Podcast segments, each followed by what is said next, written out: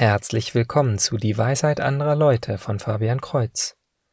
Ein Podcast über Philosophie und Theologie. Episode 100 ist eine weitere Folge in der Serie Was ich nicht glaube.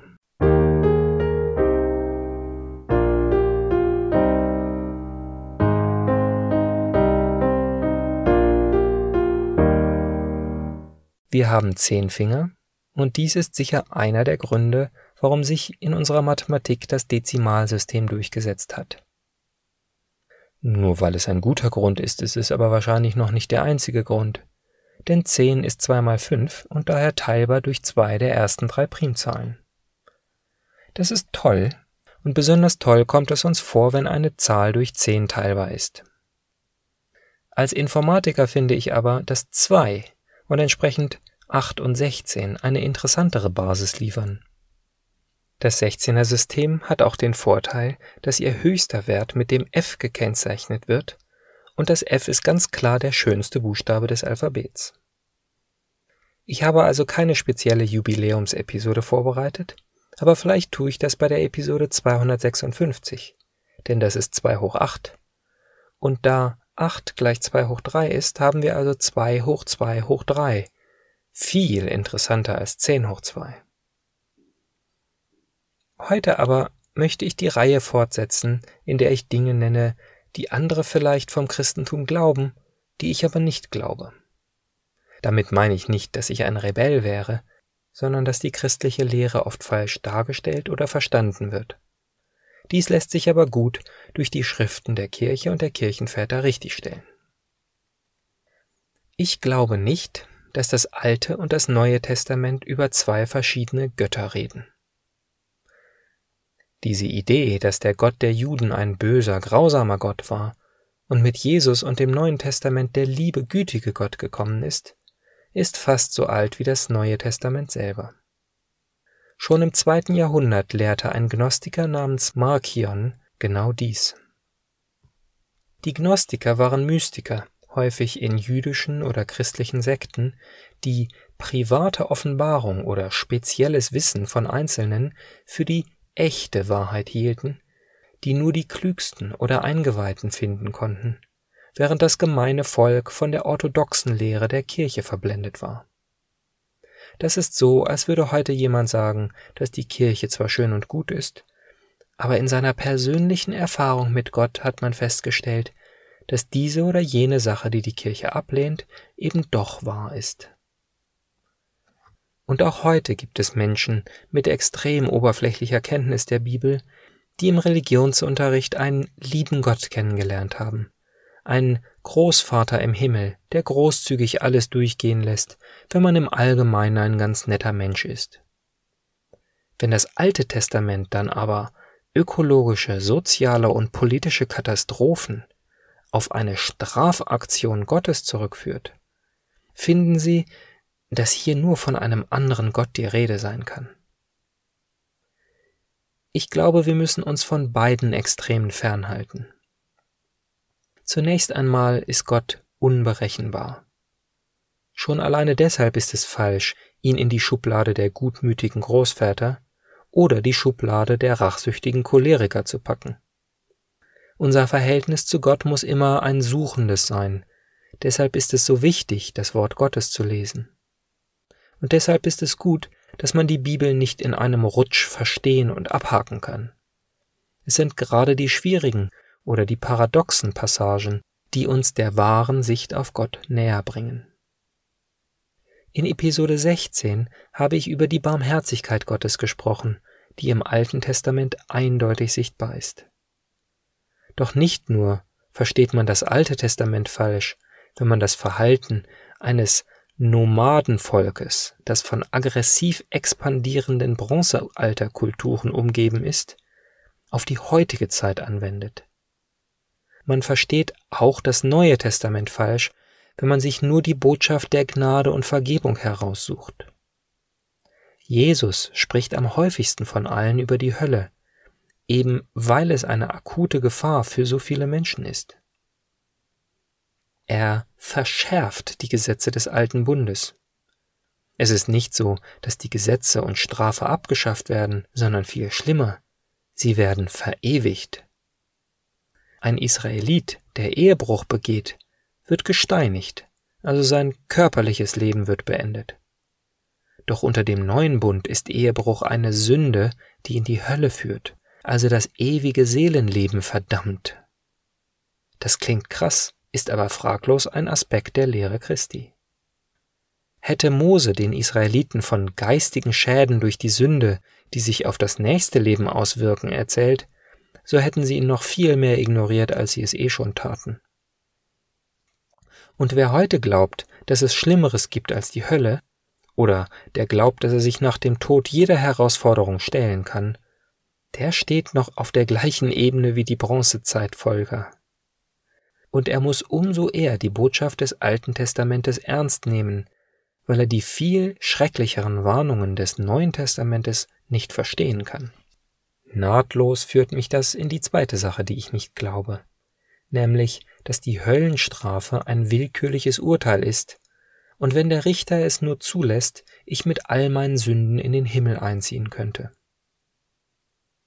Menschliche Regeln und Gesetze sind häufig sehr vage, um eine große Menge an möglichen Fällen abzudecken.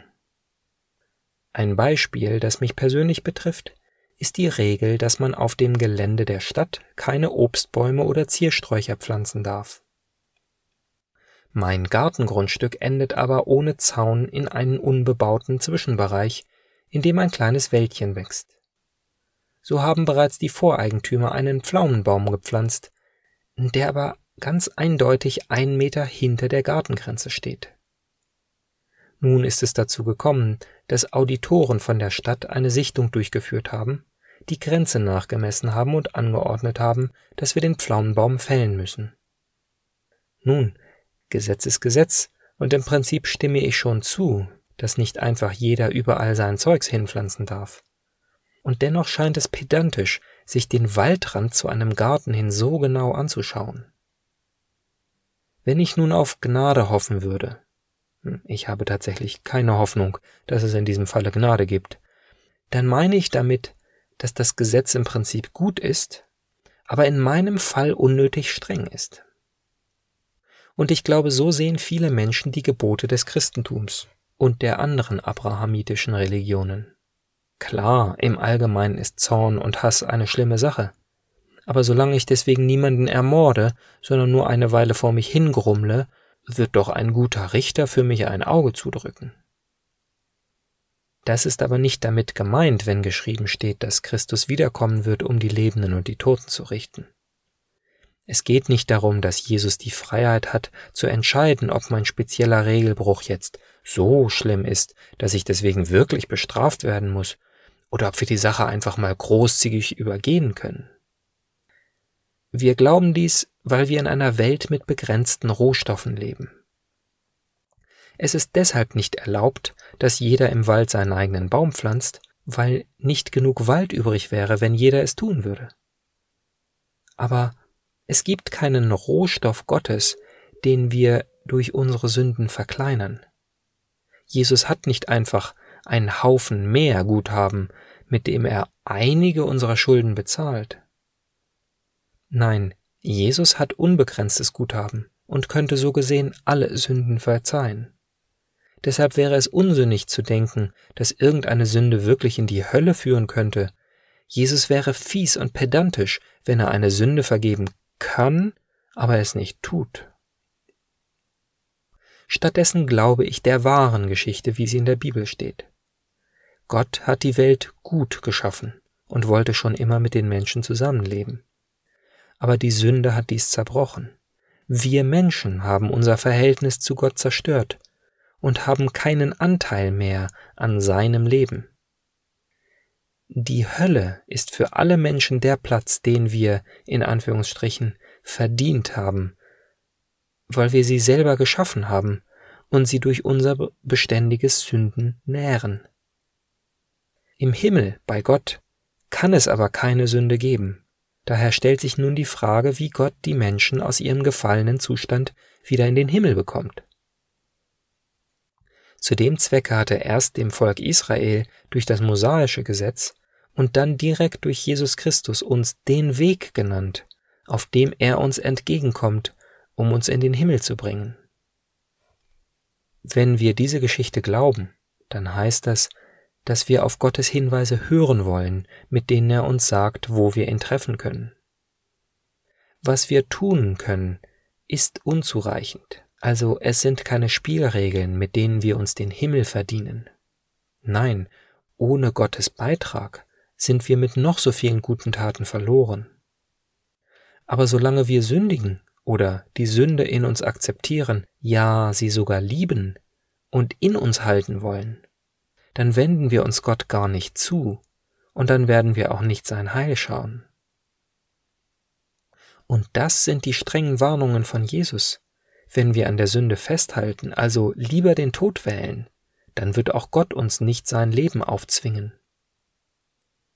Die Hölle ist also kein Urteil, das ein willkürlicher Richter über mich spricht, sondern es ist etwas, das jetzt gerade in mir regiert und das ich mit Gottes Hilfe bekämpfen muss, um das Reich Gottes sehen zu können. Auch die dritte Sache, die ich nicht glaube, spielt in derselben Liga wie die beiden vorherigen. Ich glaube nicht, dass man Gott oder den Glauben auf eine kurze Regel reduzieren kann. Viele kluge und fromme Protestanten verstehen, was es heißt, durch den Glauben gerettet zu werden. Sie werden meiner vorherigen Erklärung von sich auf den Weg machen und ohne Gott nur durch unsere Taten gibt es kein Heil im Großen und Ganzen zustimmen. Doch die Formulierung sola fides oder sola gratia ist unglücklich, da viele sie als eine legitime Vereinfachung sehen.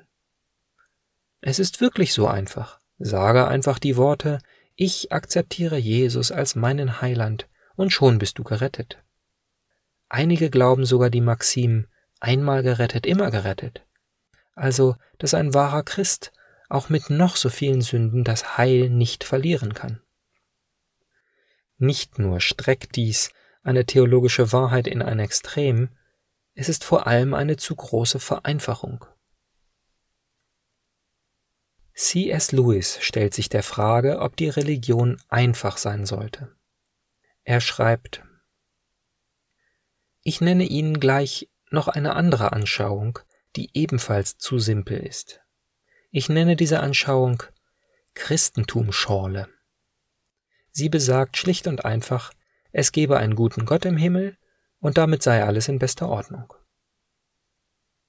All die schwierigen und erschreckenden Lehren von der Sünde und der Hölle und vom Teufel und das Erlösungswerk lässt sie aus. Diese Philosophien sind Kinderkram. Es hat keinen Sinn, sich eine einfache Religion zu wünschen. In der Wirklichkeit sind die Dinge nun einmal nicht einfach. Sie sehen einfach aus, aber sie sind es nicht. Der Tisch, an dem ich sitze, sieht ganz einfach aus. Aber fragen Sie mal einen Wissenschaftler, woraus er in Wirklichkeit besteht, wie die Atome zusammengesetzt sind und wie die Lichtwellen davon zurückgeworfen werden und auf meine Augen treffen und was dann in meinem Sehnerv passiert und dann in meinem Gehirn. Und Sie merken schon, das, was wir einen Tisch sehen nennen, bringt uns mitten hinein in lauter Mysterien und Komplikationen, die wir kaum durchschauen können. Sehr häufig jedoch wird diese Dummheit von Leuten begangen, die gar nicht dumm sind, sondern bewusst oder unbewusst das Christentum bekämpfen wollen. Solche Leute stellen eine Version des christlichen Glaubens hin, die einem sechsjährigen Kind entspricht und machen diese dann zum Ziel ihrer Attacke. Versucht man ihnen die christliche Lehre so zu erklären, wie Erwachsene, die darin unterwiesen wurden, sie wirklich vertreten, so beschweren sie sich, davon würde einem ja schwindelig, das sei alles viel zu kompliziert, und wenn es wirklich einen Gott gäbe, dann hätte er ganz bestimmt eine einfache Religion gemacht. Weil Einfachheit doch so schön sei und so weiter. Vor solchen Leuten sollte man auf der Hut sein, denn sie ändern von Minute zu Minute ihren Standpunkt und stehlen einem nur die Zeit. Man beachte auch ihre Vorstellung, Gott müsse eine einfache Religion machen, als wäre Religion etwas, das Gott sich ausgedacht hat und nicht seine Aussage über gewisse unverrückbare Tatsachen hinsichtlich seines eigenen Wesens. Louis spricht hier im Besonderen Ungläubige an, die eine schnelle und einfache Antwort gegen das Christentum suchen. Eine kurze und klare Wahrheit, die die Sache ein für allemal widerlegt. Auf der anderen Seite gibt es aber eine Menge Leute, die sich selber noch als Christen sehen, aber auch eine einfache Form suchen. Einige tun das auch, um ihre eigene Lauheit zu rechtfertigen. Sie gehen sonntags nicht in die Kirche und bestehen darauf, dass Gott sicher nicht so pedantisch ist, dass er sie deshalb bestrafen würde. Ihr Gott ist einfach und passt in die Hosentasche. Oder besser, es ist ein Gott, der in einen geschäftigen Alltag passt. Ein Gott mit minimalen Anforderungen, der so unproblematisch ist wie ein entfernter Freund, den man alle paar Jahre mal zufällig in der Stadt trifft. Oder wie ein Versicherungsvertreter. Man hat alle Papiere unterschrieben und solange kein Unfall passiert, gibt es auch keinen Grund, mit ihm zu reden. Und dann gibt es die Antikatholiken und Fideisten, die der katholischen Kirche deshalb nicht glauben können, weil es so viele Regeln und so viel Tradition gibt. Es gibt einen ganzen Haufen an Sakramenten, und die müssen penibel richtig durchgezogen werden, sonst sind sie ungültig. Zu jeder Sache hat die Kongregation für die Glaubenslehre seitenweise Definitionen und Bestimmungen. Nein, nein, die wahre Religion muss so einfach sein, wie sich zu verlieben. Nun ja, das stimmt auch im Prinzip. Aber was das Verlieben angeht, so hilft uns unser Körper und unsere Instinkte. Statt groß nachzudenken, müssen wir uns einfach treiben lassen wenigstens am Anfang der Beziehung. Doch was unsere Liebe zu Gott angeht, ist unser Körper keine Hilfe. Im Gegenteil. Wir gefallenen Menschen haben eine instinktive Tendenz zu sündigen. Also wenn wir uns treiben lassen, treiben wir von Gott weg. Sicher muss nicht jeder Mensch Theologie studieren und kann nur gerettet werden, wenn er alle Regeln auswendig kennt. Nein, gerade Kinder, und die einfachsten Menschen sind oft Gott am nächsten. Doch das ist so durch ihr einfaches kindliches Vertrauen, welches ihrer Natur entspricht. Aber rationale Erwachsene, die ihren Alltag damit verbringen, Probleme zu lösen und Pläne zu schmieden, sie sollten Gott mit den Gaben suchen, die sie von ihm erhalten haben. Ich lese viel und sinne über tiefe Gründe und Zusammenhänge nach, wie verrückt wäre es, wenn Gott nicht da zu finden wäre, wo ich ihn suchen kann. Es gibt eine ganze Menge Dinge, die ich nicht glaube. Heute habe ich begründet, warum ich nicht glaube, dass das Alte Testament einen fiesen und das Neue einen anderen, gnädigen Gott beschreibt. Warum ich nicht glaube, dass die Hölle unabhängig ist von der Art, wie ich bin, und dass ich nicht glaube, dass sich Gott oder Religion auf einen kurzen Gedanken oder eine definitive, einfache Wahrheit reduzieren lässt. Was glauben Sie nicht, lieber Zuhörer? Schreiben Sie es mir unter dwal.fabian-kreuz.de. Kreuz mit TZ. Also bis zum nächsten Mal. Gottes Segen.